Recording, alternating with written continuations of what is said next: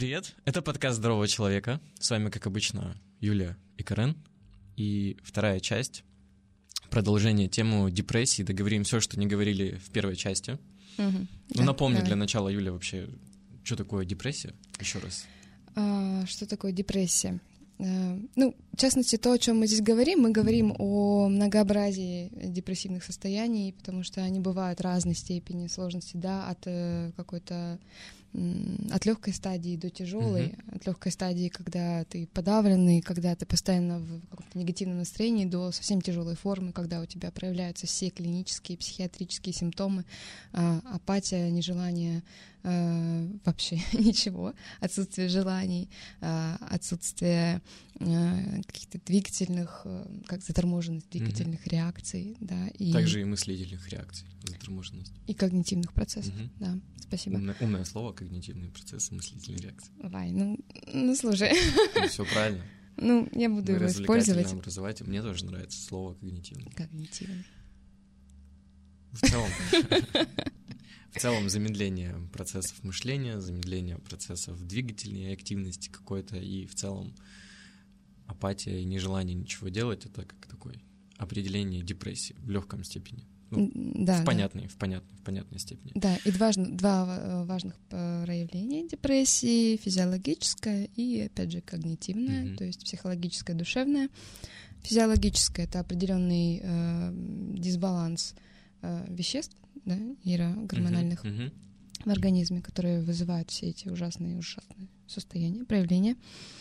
А второе — это искаженное восприятие реальности, которое всегда есть у депрессивных пациентов, а, депрессивных людей, и характеризуется на глобальным пессимистическим отношением к собственной персоне, к внешнему миру и к обстоятельствам, которые, как ему кажется, на него навалились.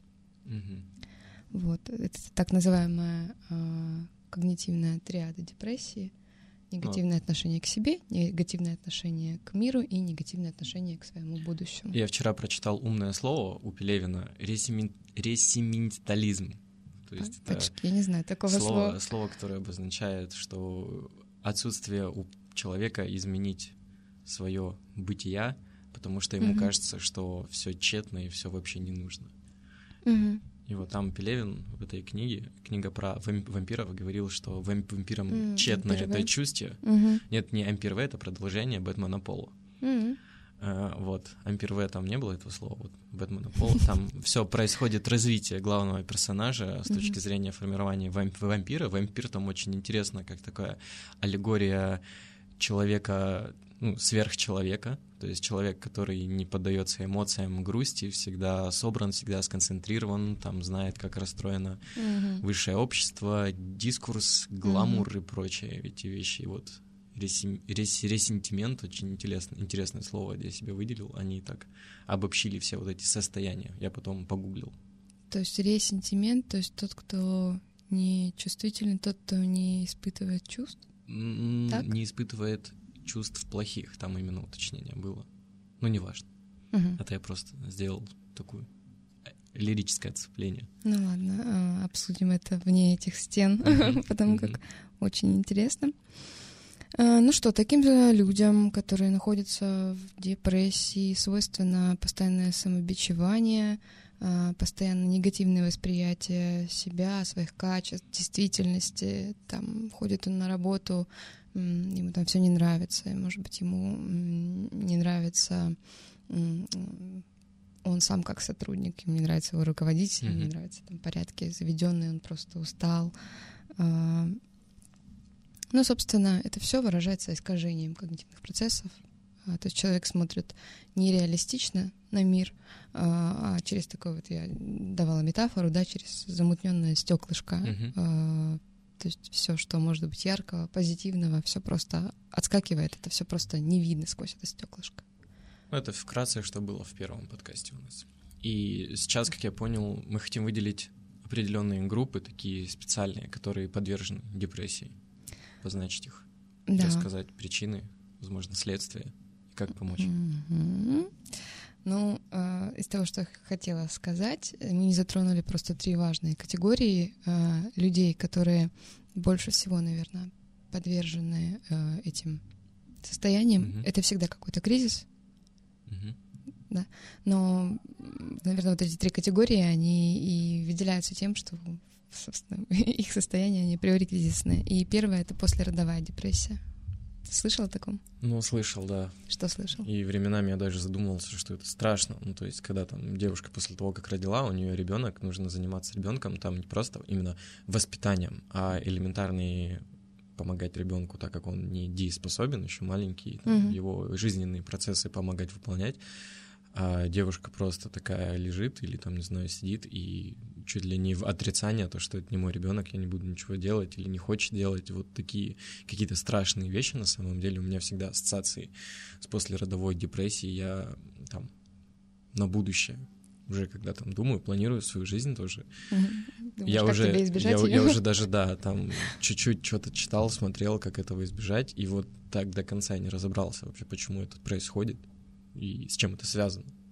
Мгм. Ну, как я уже сказала, э, во-первых, она развивается м, первые шесть месяцев э, после родов, и это всегда какие-то гормональные изменения. Мгм.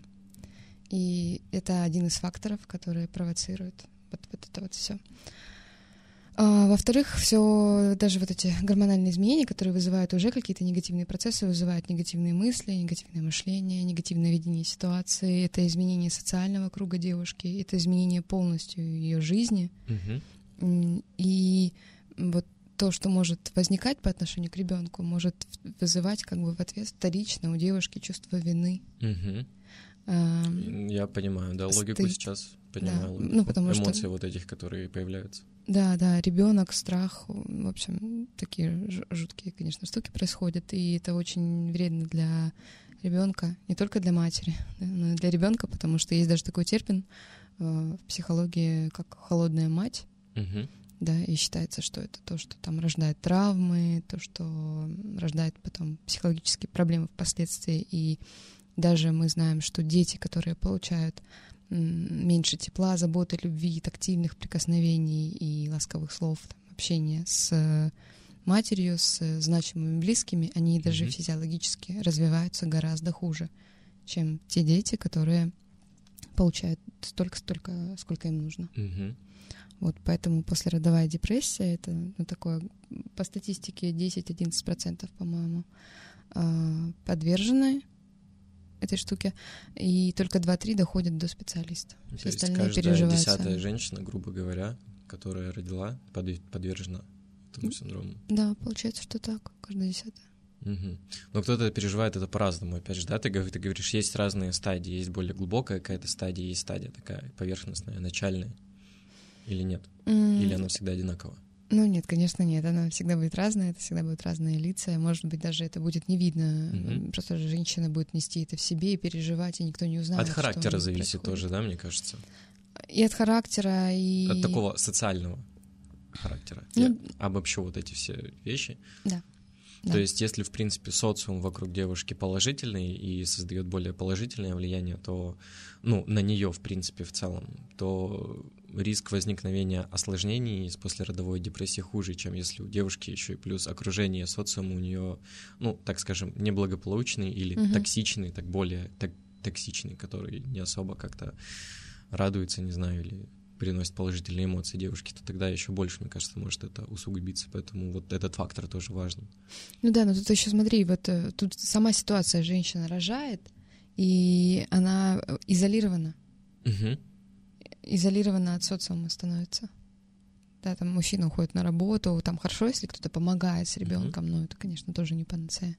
В общем, важно вот именно то, что вот изоляция именно вот это возникает. Но эта изоляция, она же как-то может корректироваться.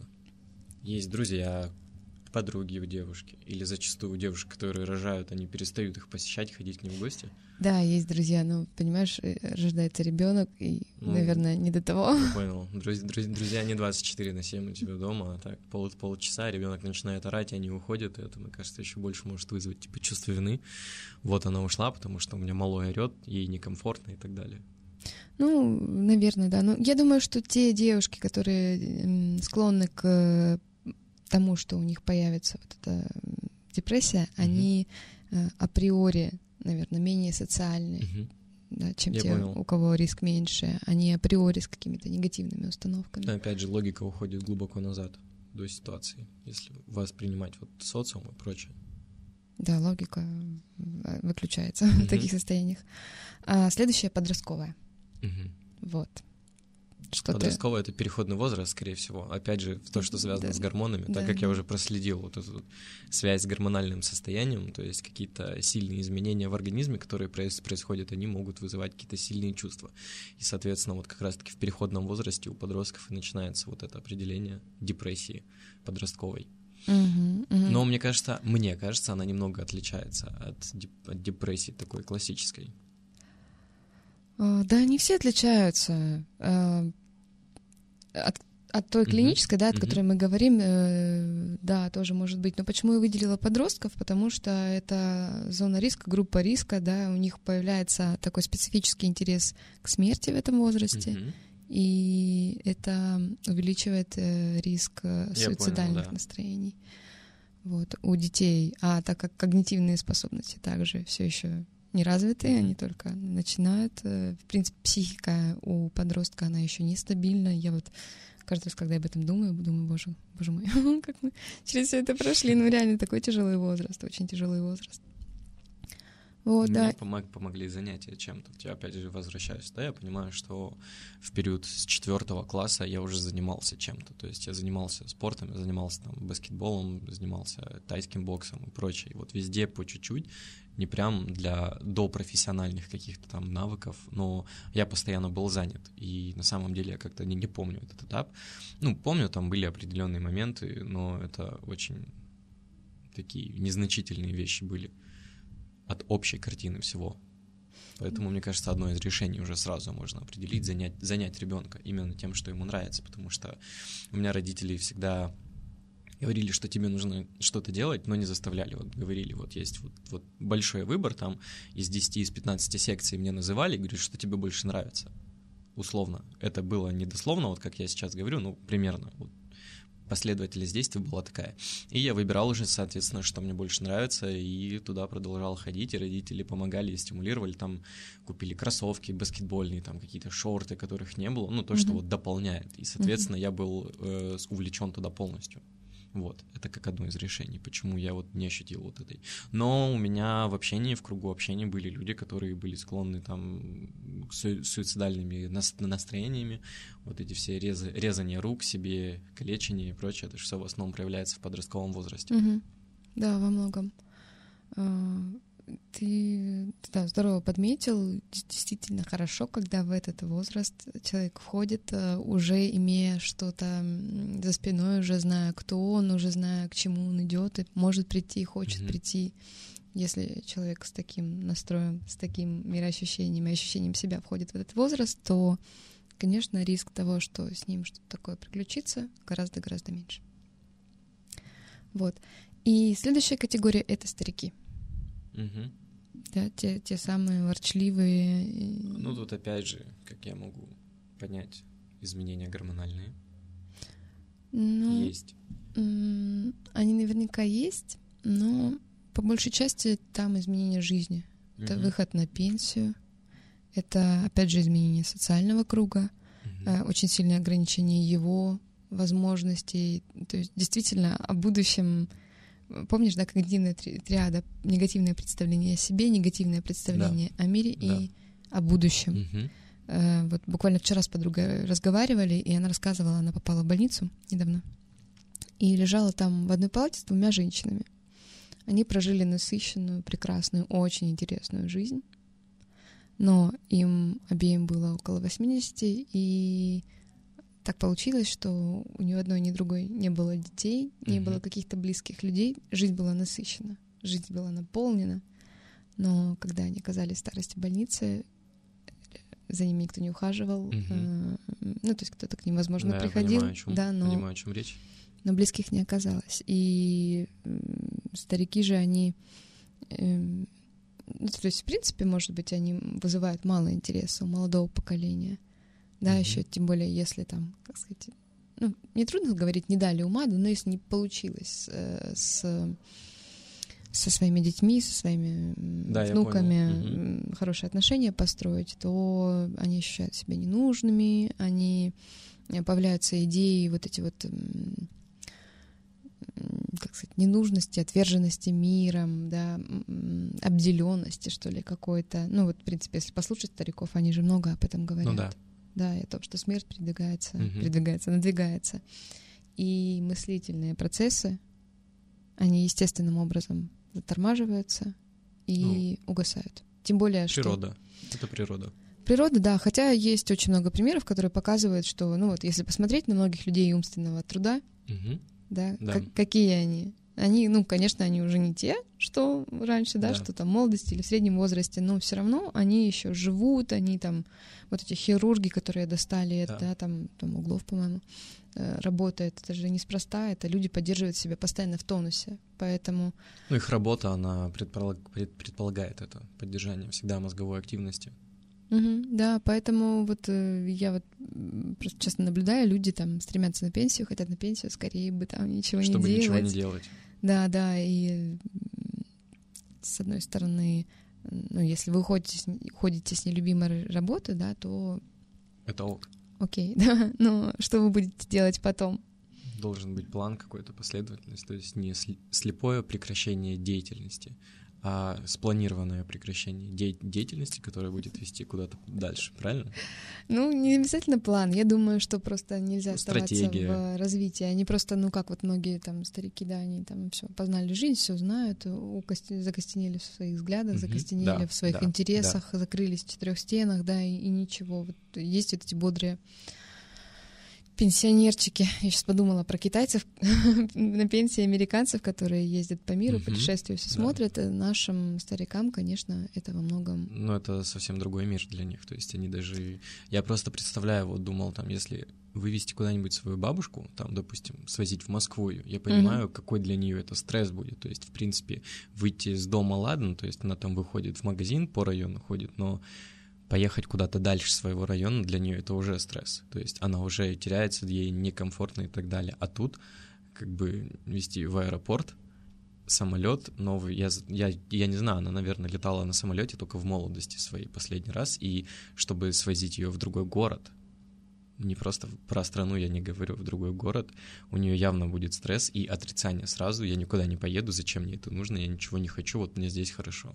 Мгм. Ну да, вот. И получается, что все угасает не только естественным образом, но вот да, то, что то, что не развивается, простите, Мгм. то не идет вперед. Нет, сейчас скажу, то, что не идет вперед. Ну, мы поняли смысл. Посыл, Спасибо. посыл Да, понятен. спасибо. Посыл понятен. Так, чтобы стать, не стать ворчливым стариком, нужно всегда поддерживать умственную активность, какую-то постоянно искать развитие в чем-то. Опять же, когнитивное развитие. То, про что мы говорили в, первой, в первом подкасте. Нужно интересоваться, нужно искать интересное Мгм. вовне, строить отношения с людьми, вот не замыкаться в себе. Социализироваться. Социализироваться, да. Это я, я, я очень люблю. Вот у нас в парке Горького летом э, есть какая-то танцплощадка, и там Мгм. собираются старики и танцуют друг с другом, и радуются жизни. Отличный вообще. способ социализации, мне кажется, Да. просто Да, замечательный. да, здорово. Или эм, тоже смотрели недавно, есть цикл э, фильмов BBC про мозг, и там показывают э, монашек, Мгм. которые... м, а, э, они исследовали вообще болезнь Альцгеймера, по-моему. Вот э, конкретно в этом ролике. И там исследовали монашек, у которых даже физиологические изменения показывали Альцгеймера, что он Мгм. как бы есть.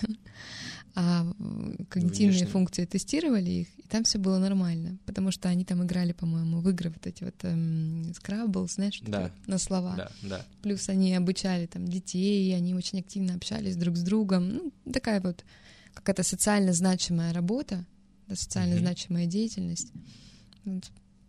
Все, почему бы и нет. Я понял. Не нужно каких-то особенных упражнений, не нужно э, экстремальных вылазок в аэропорт Платов. Ну да. Просто, не знаю, научи там детей соседней лавки вязать. Но другое дело, что сейчас детей не выманишь из-за компьютера. А старики в компьютерах, наоборот, не очень шарят. И вот это культурное, раз- разрыв культурный времен получается. Ну вот да. Ну, кстати, я вспомнила, что в моем детстве я много общалась со стариками. Как-то так получалось. Ну, видимо, у меня не было компьютера, хотя у меня были книги, я их очень любила, и были ровесники. А, Но как-то, может быть, везло на интересных стариков. Какие-то были учителя вокруг, еще что-то, и они все время что-то рассказывали. Да, и я получала Мне кажется, у удовольствие. каждого старика есть какая-то история. Э, да, но одних приятно слушать, а других нет. Согласен. Полностью согласен. Так вот, уходя, не уходя от темы, по поводу решения проблемы, Мгм. которая есть, то есть первое, со стариками я, в принципе, раз- разобрался, с людьми, с подростковыми я тоже разобрался. Я немного не понял по э, послеродовой депрессии. То есть, Что- если что не подытожить, подытожить, как я понял, Мгм. если со стариками, то есть чтобы поддерживать свою мозговую активность в тонусе до самой старости, тебе нужны какие-то занятия. То есть ты должен что-то делать, не должен, ты необходимо что-то делать, то, что тебе нравится, и в этом развиваться и не останавливаться, то есть не тормозить в развитии. То есть, если нашел что-то еще и чувствуешь, что ты закореняешься в одном, то Мгм. постараться задуматься и немного расширить круг- кругозор Мгм. возможно, узнать там о других профессиях, что-то поинтересоваться, как это можно выучить и так далее, и так далее. По подросткам, понятно, это просто занять ребенка, дать ему какую-то мотивацию развиваться в чем-то, правильно показать, преподнести, вот. чтобы у него была постоянно какая-то активность повседневная, Мгм, чтобы мгм. у него были цели, к которым он стремится на уровне, ну вот, его возраста сейчас, и всячески помогать и стимулировать развитию этих целей. Ну, то есть здесь уже не только зависит от ребенка, сколько от родителей тоже правильность воспитания, вот это тонкий, тонкая грань, когда можно наказывать или когда не нужно наказывать, когда нужно поддерживать или когда не нужно поддерживать. То есть вот грамотная родительская. Вот, вот эта вот нить, кстати, одна из хороших тем, которую тоже можно будет потом обсудить, поговорить. Мне есть кого позвать, опять же, на эту тему. Вот. А с после родовой депрессии я немножко не понял, как с ней бороться. То есть вот ее срок 6 месяцев после рождения, как ты говорила. Нет, не обязательно, просто она развивается в основном первые а, шесть первые месяцев. 6 месяцев она может продолжаться и дольше потом. Да, конечно, как и любая другая депрессия. То есть какое решение? То есть если социализация, там девушка, которая родила, не хочет никого видеть, или там, не знаю, у нее чувство вины, она не хочет кого-то пригласить к себе, потому что думает, что из-за ребенка ее друзьям будет некомфортно нах- находиться. Вот как, как, что, в какое, в какое русло думать, какое, в какое направление искать решение? Ну, Там, наверное, не до друзей, но решение в том, чтобы не замыкаться в себе и искать помощи Искать помощь у кого? у близких. Прям открыто говорить об этом, что ты охладела, у тебя есть вот этот симптом. Главное понять симптом. Понятие симптома это вот когда ты чувствуешь какой-то холодок к ребенку или Мгм. как, да, это одно из показателей, один из показателей. Мгм. Правильно понимаю? Да. То есть, когда у тебя есть вот это ощущение, что какого-то холода к ребенку, ты понимаешь, там, чувство вины какое-то испытываешь за это, то тебе нужно напрямую сказать об этом своим близким, правильно? И близкие тогда уже начнут как-то говорить и развинчивать твои мифы, которые ты сама себе надумала. Нет, я не думаю, что нужно говорить про холодок ребенку. Наверное, нужно говорить о том, что тяжело, и просить какую-то практическую помощь. Э, Потому что во многом это что? Это истощение. Опять же, даже ну, просто физическое истощение. Да. Ну, ребенок это что-то. Ну Почему да. даже может быть не до друзей? Потому что дети все разные, они спокойные. Но он занимает, наверное, 95% твоего времени после родов всегда ребенок. То есть 5% это когда ты спишь, мне Вот. кажется. Вот. 5% когда ты спишь, то есть ты не спишь, понимаешь? И это на очень многое влияет. И когда я говорю о помощи, помощи, каком-то распорядке, ну, как-то, может быть, к этому нужно готовиться. Ну, в первую тоже. очередь, я думаю, первый помощник это отец ребенка, то есть муж. Но есть и Да, ситуации, да. когда матери-одиночки, они рождают, ро- рожают сами одни. То есть здесь уже нужно там у родственников, у друзей просить помощи, как-то говорить, что необходима помощь. Да, это вот такое вот самое, наверное, основы, да, не замыкаться в себе и действительно просить помощи у родственников и близких у мужа. И если действительно вот это все продолжается какой-то срок, хотя вы там уже предприняли какие-то действия по м, выравниванию своего ну, насколько это, это возможно, эмоциональное состояние путем режима, путем питания, путем там, какого-то хотя бы внесения отдыха в свою Мгм. жизнь, и все равно это продолжается, то нужно идти к специалисту. Я понял. Вообще к специалисту нужно идти всегда. Если чувствуете, Не что что-то... самолечением. Да, что пахнет горелым, но... Да, хотя бы вот начать с того, что попросить тупо помощи. Я понял. Ну вот эти три основные категории разобрали. Еще хотел у тебя спросить, после нашего первого подкаста я наткнулся на, стать, на статью, где написали, что девушки, которые подвержены трудоголизму, то есть которые много работают и очень интенсивно работают, которые занимают при этом высокие должности, которые имеют заработную плату выше среднего по рынку, они на 10,5% больше подвержены симптомам депрессии и на 7% чаще обращаются к специалистам. Вот. Мне интересно, почему, если мы разговаривали о том, что какая-то активность, она ведет к тому, что наоборот депрессии становится меньше, Мгм. а тут вроде как, когда человек полностью в работе погружен, Мгм. добивается чего-то, у него вот возникает вот приступы, син- приступы, синдромы депрессии. Вот с Мгм. чем это связано? Можешь рассказать? Помнишь, мы с тобой говорили про маскированную депрессию или Да. маскированную, Да, да, когда да. человек, э, показывает, что вроде все у него хорошо, да, он полностью этом- успешен социально, но при этом внутри. Но при этом внутри у него черт знает что. И депрессия, ее предвестник всегда это какой-то кризис, Э, кризис э, мировоззрения. Да, это может быть как просто физическая усталость, потому что, да, чтобы так работать, Ну это да. наверняка очень много стрессов, это наверняка... Ресурсов организма очень много затребуется. Да, да. Как и... в режиме, то есть физическим, там сон, недосып, так и в мозговой активности. Да, то есть это что? Это эмоциональное выгорание. Мгм. Но э, усталость это когда просто устал, отдохни. Да, и Да. если устал, отдохни, ты съездил в отпуск, ты отдохнул, и ты снова готов работать, это одно. А другое дело, когда ты съездил в отпуск, вернулся, и Мгм. Я И- думаю, сейчас многие узнали себя в этой ситуации. да, то вот это уже звоночек. Вот. И здесь, э, конечно, нужно, опять же, заботиться о себе и думать о том, Заботиться о себе, что ты подразумеваешь заботиться о себе? Э, Ну, вот, э, вот эти девушки, да, я там работала в международных компаниях, я знаю, как это происходит. Это all day, all night работа Мгм. постоянно. Это никакого work-life, ну, слов. никакого баланса жизни и работы. То есть это работа, работа, работа, работа, работа, работа. Отчеты, работа, отчеты, работа, цифры, работа. переговоры, клиенты, Да. тем, тем сделать, то сделать, так сделать. Приходишь домой, у тебя все равно еще работа, что-то недоделано и так Ну, далее. ну да, то есть ты превращаешься в такую вот э, как бы функцию, в такой э, винтик. Может быть, даже не винтик, ты, может быть, винтище, может Мгм. быть, ты там, не знаю, сердце какого-то большого Мгм. механизма, но жизнь-то превращается в функцию. А где я во всем этом? Мгм. Я понял. Вот. И, и все. Наступает выгорание. Может быть, она там все это делала, так много работала для того, чтобы, не знаю, доказать что-то маме, или доказать что-то папе, или эм, кому-то еще что-то доказать, или думала, что вот э, тут вот на вершине этого Олимпа она наконец-то будет счастлива, а она вот на вершине. и- Она уперлась в потолок, и все, и счастья нет, да? Ну, может быть, даже не уперлась, а счастья все равно-то нет. Ну или чувствует, что... Или увидела, что счастья нет уже, и поняла, что какой путь она проделала, а оборачиваясь назад, понимает, что до вершины уже чуть-чуть, а там счастья нет, которого она искала. Из- Да. Из-за этого, я Да, понял. Например, либо вдруг оглянулась и увидела, что у подружек, у там у бывших каких-то, не знаю, одногруппниц, там какие-нибудь дети, д- мужья, да, она поняла, что, ну, она тоже хотела когда-то, но забыла об этом.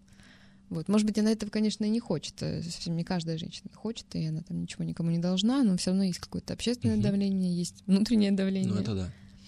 Вот, потому что... Да, и вот помнишь то, что я говорила про этих бабушек и про их одиночество, Да, и да. в том числе об этом. То есть жизнь может быть думают. огромная, нас- насыщенная. Да. То есть какая-то активность постоянная, но при этом вот это самая маскированная депрессия. Я понял. Решение. А, решение Что А, можно придумать? с маскированной депрессией? Ну вот да, вот в этом случае, когда вот давай раз, раз- разберем вот эту рабочую депрессию. М. Я вот выделю ее. Ну, решение, во-первых, конечно, отпуск. Да? Мгм. Многие такие люди, они же годами отпуск не берут, никуда не Мгм. выезжают, ничего не делают, либо там берут от- отпуск и уезжают там, ну, не знаю, в родной город, где там, может быть, не очень приятно. И мы, я говорю, наверное, больше о москвичах, а Мгм. кто-то приехал откуда-то. А, либо, ну, как делает моя мама, например, она берет отпуск и штукатурит стены где-нибудь там. Ну, хотя, конечно, ей все это нравится. Смена активности. Да, но... И рода деятельности. Ну, все же, да, вот такое, что еще, отпуск, а, ну, важно, вот отдыхать. о чем я говорила в прошлый раз, отдыхать, выравнивание а, работа, где я, где работа, где мое хобби, где моя личная жизнь, а, достаточно ли я сплю, достаточно ли правильно я питаюсь, есть ли удовольствие в моей жизни, какое mm-hmm. оно, где оно, ради чего я это делаю, вообще самоопределиться, куда я иду. Я думаю, и нужно ли мне это действительно? Такие, я думаю, именно и на такие вещи отвечают эти люди у психотерапевтов. Ну, да. И разбирают, мне кажется, именно да. вот так идет практика. Ну, основное такой краткий, краткий пересказ того, что происходит. Это просто такая штука, что когда ты на, этой, на эти рельсы встал, рельсы угу. успешного успеха, ты как бы идешь вперед и промедление. Начинаешь забываться. Э, даже не то, что начинаешь забываться, ты не задаешься вопросами, а зачем оно тебе, а надо ли оно тебе действительно. Ну, то есть ты можешь, оно конечно, спросить, но кажется, что надо. А зачем там дальше уже человек не думает? Ему даже страшно на эти вопросы отвечать. Это же неприятные вопросы. Ну да. Я иду куда-то, а уже столько сделал всего, а тут сейчас мне придет мысль, что это все не имеет смысла, и как так, я же столько поделал, не буду-ка я задавать себе этот вопросы, буду идти просто дальше, как оно есть. Да, и там много подпорок. А если я это делаю, чтобы заслужить любовь родителей? Угу. Это что получается? Что я это, столько это, сделал... Это не мне нужно, а кому-то там доказать? А, во-первых, это, да, во-вторых, эта идея, она будет сильна, но суть-то в чем? В том, что любовь родителей, она так и... То есть если ее не было когда-то, да, я понял. она не появится от я того, даже что... понял, понял вот от того, эту что... логику. Да, вы чего-то там достигли, напротив, они постоянно будут чем-то недовольны, эти родители, или там даже если их уже нет живых, угу. ее так не вернуть, эту любовь. Ну, да. Тогда зачем мне? Зачем я делаю что-то, что не приносит мне удовольствия? Вот. Ну, то есть любое решение, вот как я сейчас вижу, у меня картинка в голове, это вот у тебя есть определенный вектор движения твоей жизни, тебе просто нужно стопнуть и немножко в сторону так посмотреть вообще, что есть там, потом в другую сторону посмотреть, что есть там, и в принципе у тебя уже твоя линия, она превращается в некую такую полукруг, а потом в полный круг и расширение как раз-таки вот круга кругозора. Очень метафорично получается, что линия превращается в круг. Это если вот визуализировать это. Прекрасная визуализация. Не всегда получается стопнуть по той причине, что Слишком большой темп. Большой темп, конечно, если угу. это ответственная должность, то там даже подумать, наверное, некогда. А, вот одна из причин, из-за которой, из-за которых я ушла из больших компаний, больших угу. корпораций, потому что мне, мне не нравился этот ритм, ритм, этот вектор. Что-то еще хотел сказать. Ну, наверное, все. Да, тут. А, нет, подожди, точно. То, что нельзя так просто взять и стопнуть. Э, не, не получится. Нужно хотя бы как-то вот посмотреть, да, что я могу добавить хотя бы в свою жизнь. Может быть, и не надо. Не стопнуть, прям... притормозить. Да, может быть, не надо стопать, может быть, и нравится эта работа, на самом деле нравится, и достижения нравятся, и все, в конце концов, он уже ну, неспроста человек действительно много вложил в это. Как это, снизить темп и, и отдышаться. Да, ну просто чуть-чуть перенести фокус в какие-то другие mm-hmm. сферы, гармонизировать жизнь. Возможно, делегировать какие-то свои обязанности, нанять ассистентов, сказать своему боссу, что, эй, мне как бы нужны ассистенты, я уже не, не справляюсь. Да, может быть, поменять работу на чуть-чуть менее оплачиваемую. Можно переехать в другую страну. Можно хотя бы просто добавить хобби и интересы ну, в жизни. На самом деле, вот с появлением интернета, статей, все вот больше такой информации о том, что там девушка занимала или парень занимал какую-то должность, там высокую, у него был высокий темп, ритм, а потом он просто взял и переехал в какую-то другую страну. Дауншифтинг. Да, да, да. Распространенная история. Психанул. Да? Я понял. Ну, я получил ответ на свой вопрос сполна принципе, по, по той ситуации, которую я, я узнал. Теперь мы хотели поговорить о неких положительных качествах депрессии. Нет. Нет? Еще нет. Еще Сели поговорить. Еще нет. Сели поели нет. А, потому что мы еще не обсудили, что делать, если ты видишь, что а, твой близкий человек находится в депрессии. Что бы ты делал, Карен? Я попытался бы просто узнать, в чем причина, сначала поговорить вообще. Угу. Че, грустишь? Ну так? да, да, да, да, да. Че грустно такое? Что-то, что-то с тобой не так. Обычно, ну, у меня была такая практика, на самом деле. Обычно люди отвечают, что да все нормально, ну, просто что-то там не получилось. А я вижу, что, ну, не все нормально. И начинаю, ну, может, поделишься со мной или там расскажешь мне. Понимаю, что причины бывают разные. То есть, ну, так как я в институте проходил некие такие педагогическую, там, педагогика, педагогическая психология, то есть я немного имею представление о том, что стоит ли вообще человек тормошить и говорить, давай, расскажи мне, что у тебя там происходит, почему ты грустишь, расскажи, я то ударю. Ну, вот такое нет, такого, до такого не доходит. Обычно я могу заходить в несколько этапов. То есть, если я долго общаюсь с человеком, я могу один раз спросить, он не ответил окей, ну там от, отнекился, сказал, да, просто там что-то вот не получилось там сегодня, вот поэтому грущу. Я говорю, а, ну окей. А если я вижу, что это долго продолжается, то есть я выдерживаю паузу и потом, ну как бы узнаю, чувак, ну у тебя ничего не поменялось. Может, поделишься, расскажешь, то есть я вижу, что человеку нужна помощь. Но дальше обычно это никуда не идет. Если человек, ну, у меня такой принцип, если человек сам хочет, чтобы ему пом- помогли, я помогаю. Если человек, ну, как-то отнекивается даже на какую-то агрессию, такую, типа, да, отстань, типа, все нормально. То есть я к человеку больше не лезу. Ну, вот у меня такой принцип естественного отбора. Мгм. Вот. Это то, как я справляюсь с этим. Что, что, нужно, что нужно делать? Принцип естественного отбора. Это жестоко. Это жизнь вообще жестокая. Мгм. Ну, э, да, все правильно. Наседать в, этой ситуации не надо, и если человек э, не хочет э, открываться, то, Он и не откроется. то оно не откроется. Поэтому допытываться у человека, да что с тобой, да расскажи, да человек вполне возможно не захочет рассказывать, потому что у него будет просто буря, коктейль из каких-то негативных, неприятных чувств, он будет стыдиться скорее всего, их, э, и Мгм. наверняка он будет ждать, что он тол- столкнется с непониманием, потому что... Осуждением, возможно. Да, потому что многие люди не понимают, они обесценивают, э, они, ну, и, и это нормально, потому что человеку, который в таком состоянии никогда не был, ему тяжело понять, что испытывает э, человек депрессии. Мгм. И со стороны кажется, что ну, он просто ленится, он просто страдает какой-то ерундой, да, да. Часто говорят, да тебе просто нравится страдать. Ну что, вот. М, Есть у Поэтому, меня один такой знакомый. которому нравится страдать, ну, конечно, у тебя же принцип естественного отбора. Ты же не, не подразумеваешь других вариантов. Не рассматриваешь. Рассматриваю. Рассматриваешь.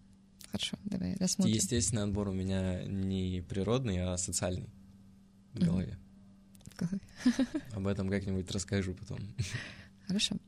А, ну так вот, что важно? Эм, конечно, не наседать и не обесценивать. То есть, ой, да что ты ерунду страдаешь, вот это вот все. Вот этого я, кстати, Пойди побегай. я вот никогда не делал такого. Я всегда старался даже самую малую проблему человека прям вникнуть и понять. То есть и показать, что даже если там ты ударился ногой, и тебе больно, что это, ой, ну потерпи, типа все пройдет. Нет, мне как бы, может, давай тумбочку чуть отставим, если тебе не... Ну, вот так. То есть я вник, старался вникнуть в проблему. Мгм. Да. И что еще важно, это находиться рядом. Ну, то есть не то, чтобы прям рядом сесть, обнять и плакать, Мгм. вот, но м, обнять и не плакать, просто находиться рядом, да, в своем каком-то состоянии, может быть, Ну, давать понять, что ты там на связи, если, если что-то нужно, там, ты поможешь, если там хочешь что-то сказать, что можешь нап- написать в любое время, в принципе. Да, да, Я буду всегда рад там твоему сооб- сооб- сообщению, если ты вдруг захочешь поговорить. Можешь Верно. написать, вот так, да? Верно, как-то можно подчеркивать э, ценность человека для тебя. Ну, Мгм. опять же, не навязчиво, а как-то балансируя, да, свой, Да, я понял. свое усердие по этому поводу. Если это прям близкий человек, то необходимо... Помнишь то, что я говорила про распорядок дня, про баланс, да, чтобы Да. человек вовремя ложился спать, вовремя вставал, он, чтобы он кушал, чтобы он не забывал какие-то гигиенические, возможно, процедуры, да, Мгм. производить вовремя. Ну, такие базовые вещи, но даже в депрессии даже такое может быть очень тяжелым. И было бы здорово человеку оказывать такую помощь. Что-то напомнить, да. Да, это я понял. Приготовить какой-то еды, чем-то угостить его. Мгм. Не знаю. Ну, то есть следить за какими-то такими вещами, если это прям близкий-близкий человек, да, и это это будет адекватной, посильной и такой очень хорошей помощью. Дальше.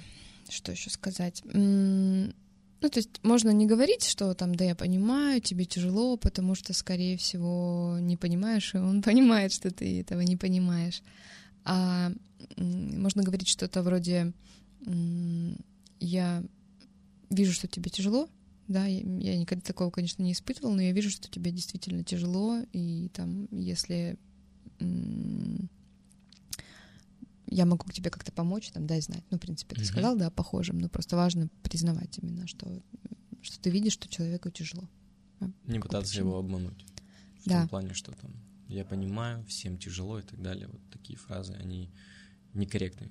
Да, в и этом это, случае будут. Да, и я это сравниваю, знаешь, с, эм, когда уходят близкие людей, когда умирают вот близкие. Mm-hmm. Это, да, ты сталкивался да. с таким, когда, ну, не у тебя, а вот либо даже, простите, либо даже у тебя а, уходят... Ну, ну, это какой-то бывает довольно неловкий момент. Я не знаю, как у других, но вот для меня, да, ты не знаешь, что сказать человеку, столкнувшемуся да. с потерей. Да. Да, кто-то там бросается, ой, горе-то какое. Да. Ну, ну, все испытывают Но я неловкость. на самом деле переживал, э, наверное, переживал э, эту потерю больше, чем среднестатистические люди, но угу у меня нет такого сильного чувства сочувствия потом вот к тем людям, кто пережил какую-то потерю, то есть я не испытываю какой-то эмпатии, потому что, возможно, я перешел через, э, через это сам, и я действительно могу понять, что это такое. Но при этом я это никак не но это, опять же, может быть, зависит от характера, от своего мировоззрения собственного, mm-hmm. от каких-то убеждений и так далее. То есть у меня убеждение, что, ну, это неизбежно, все мы там будем, там рано или поздно, ну, случилось, да, это горько, но что теперь поделать? То есть это не болезнь, которую можно вылечить сейчас, по крайней мере, в нашем веке. Может быть, потом что-то появится там. Кстати, передают, э, прогнозируют ученые бессмертие к 2050 году что мы, да, научимся. Это, это что за портал нашел таких, такие прогнозы? Ну, это научные статьи там какие-то читал в интернете, опять же, натыкался на видео на Ютубе, под ними были ссылки на статьи, какие-то научные исследования mm-hmm. и так далее. Ну, не суть, лирическое отступление снова. То есть, вот да, вот эту неловкость, ее mm-hmm. я видел, ощущают, и видел, и ощущал эту неловкость, когда пытались выразить соболезнования мне. Ну, то есть я видел, что человек просто не понимает. Я, я всегда человеку говорил прямо, что, ну, не парься, я, я вижу, что как бы все нормально. Если мне будет нужна помощь, я тебе скажу спасибо, я тебя услышал. Но потому что я понимаю вот этот момент взаимодействия психологический.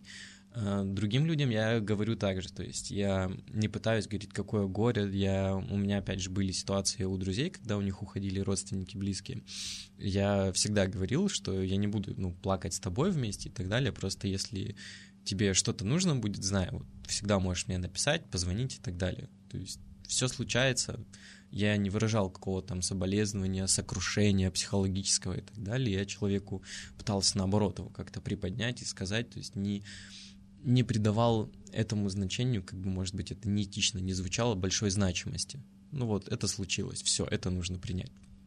Все, ты, ты живешь дальше.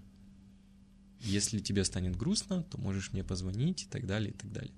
Ну, понятно, что это не грустно, это просто горе, которое... Ну, надо пережить. Да, в тот, в тот момент... Это то, э, через что нужно пройти. Такие слова, что...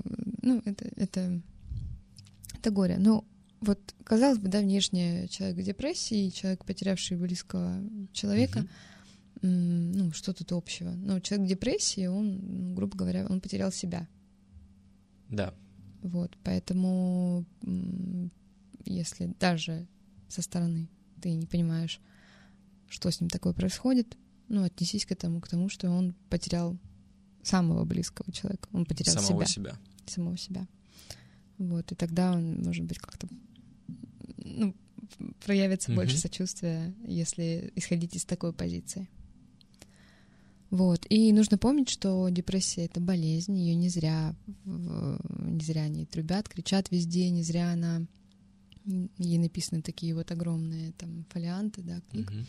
И не зря она внесена во все психиатрические, Всемирная медицинские... организация здравоохранения тоже признает это. Справочки, да, да, да, да. Справочники. Э, это болезнь. И, опять же, человек, который там как-то будет тебя шарахаться, да, вот ты говоришь, это естественный социальный отбор, вот э, это болезнь, и он э, естественным образом будет сливаться, он mm-hmm. будет отдаляться даже от тех людей, которые хотят и могут ему помочь. Mm-hmm. Просто потому, что у него мышление в этот Другое. момент, помнишь, искаженное. Да. да, поэтому обижаться на него тоже не стоит. Оно, это не будет нести вообще ничего личного. Но обижаться вообще, в принципе, не стоит.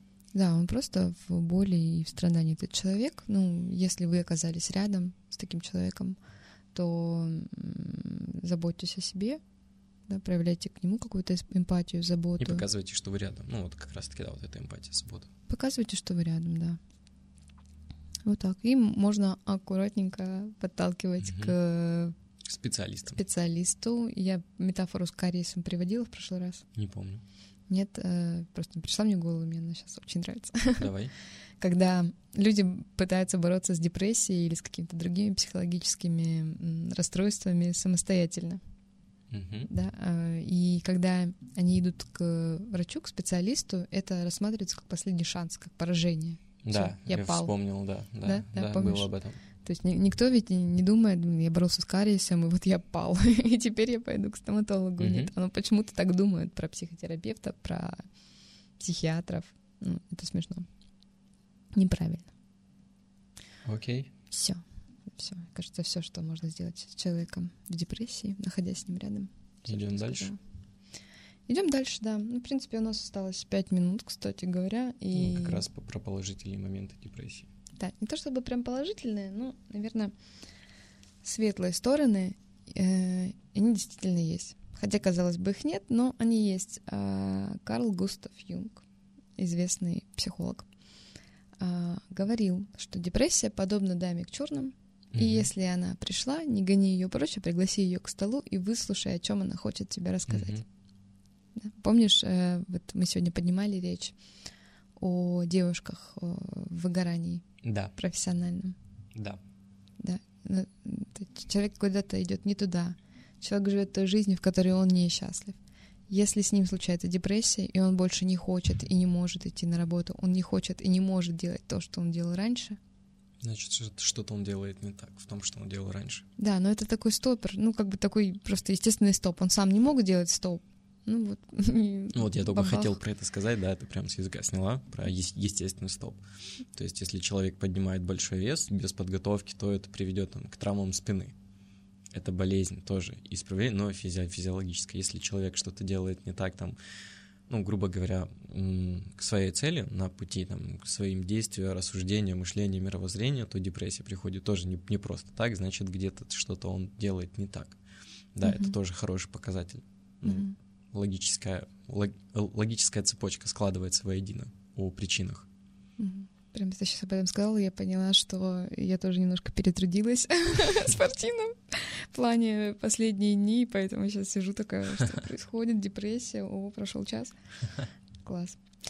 А, ну так вот, у нас у всех есть какие-то м, потаенные, так сказать, уголки, да, в наше сердце, в нашей душе, которые мы не исследуем просто так. Ну, нет смысла, незачем в этом темпе, опять же, мы там не обращаем на них внимания, но когда случается какой-то кризис, какие-то вот такие сложности, нам приходится обращать на это внимание. Приходится обращать внимание на сферы, которые страдают. На здоровье. Приходится обращать внимание тогда, когда что-то начинает болеть. Да. И вот как-то так. Есть э, такой писатель Генри Дэвид Торо, и мне тоже очень понравилась его фраза. Он сказал, что пока мы не потеряем себя, мы не пойдем себя искать.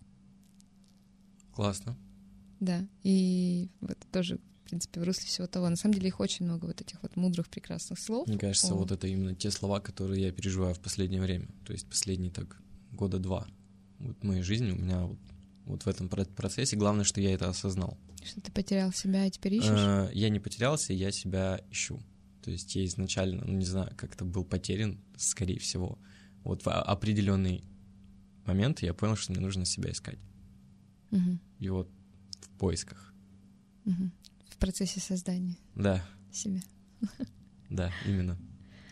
Хорошо.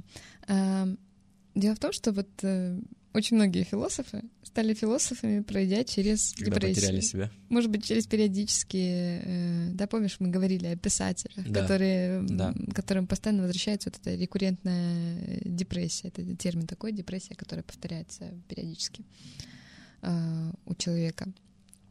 Вот, пройдя через депрессию, можно реально стать философом. Я знаю массу людей, которые стали психологами, пройдя через депрессию. Это, ну, я сейчас не о себе, хотя... рас- раскрывает потаенные таланты какие-то, Да, да. Э, навыки и способности. Да, и начинают жить той жизнью, которой раньше не Даже жили. не думали об этом. Даже, даже не думали об этом, да, там, ну, не знаю, что послужило причиной, среда, воспитание, еще что-то. Переосмысляют очень многие вещи. Научаются работать с мышлением, да, как в том же вот когнитивно-поведенческом подходе, моем подходе. Кто бы занялся своим мышлением, если бы оно как бы никому не мешало, да, и человек Да. от этого не страдал. И это прям такой серьезный, серьезная такая прокачка мозгов, э, своего, своей жизни, своего там, самоконтроля и эмоционального интеллекта, навыков управления собой и так далее. А, Дальше. Что еще? Ну все, наверное, это все. Есть замечательная цитата Марка Аврелия. Наверное, я не буду зачитывать ее полностью, но почему именно Марка Аврелия? Потому что мы сошлись с Карином на стойках. Он, Стоицизм. Философия стоицизма. да, он их очень любит, он их читает, Слушаю лекции. слушает лекции, и Марк Аврелий его путеводная звезда, Фа- Фаворит. фаворит. А, что говорит Марк Аврелий? Говорит он, принимай все то, что выпадает тебе на долю, как принимают больные лекарства врача. Восстановление здоровья тела — вот смысл этих горьких лекарств. Но ведь для всеобщей разумной природы сохранение каждым существом своего назначения так же важно, как для больного сохранение здоровья тела. То есть, э, что он говорит о том, что, во-первых, то, что происходит, вот эта вот потерянность, это как будто бы ну, потеря здоровья тела, и это, а, нет, не потеря здоровья тела, это как, это как больное лекарство, Мгм. вот, телу, Невкусное душе, лекарство. которая потеряла свое назначение. И говорит, что применять их нужно, ой, применять, принимать их нужно вот со стоицизмом, так же, как мы принимаем ам, горькие лекарства, назначенные врачом. И это важно для сохранения здоровья тела, да, а трудности важны для сохранения здоровья души. И он говорит, поэтому тебе надо приветствовать все то, что с тобой приключается, даже самое горькое, ибо смысл таких случайностей есть здравие и цельность мироздания. Вот так. Ни больше, ни меньше. У тебя депрессия, и цельность мироздания страдает. И природа, живя его разумом, действует разумно, и все, что от нее исходит, безошибочно содействует сохранению единства. Это очень крутая цитата. Да, такие очень как бы высокие слова, но И понятные. и понятные, да, что если депрессия случается, это не означает, что что-то не так с вами, это означает, что жизнь идет своим чередом, мир идет своим чередом, и Это очередной этап развития. очередной этап развития, да, просто в котором нужно потерять свой, Мгм. поменять свой вектор. То, о Вот. чем я говорил. Вектор. Э, Я использовала, да, Классно. вектор, классно. Так что, так что вот, обращайтесь к специалистам, следите за собой. На этой приятной ноте о том, что депрессия — это как средство вашего развития, и нужно держать это в голове, в голове. Думаю, мы и закончим. Господи, депрессия свиста. Рекомендуешь? Да. Всем спасибо. Увидимся в следующем выпуске. Да, всем спасибо, да, новых встреч.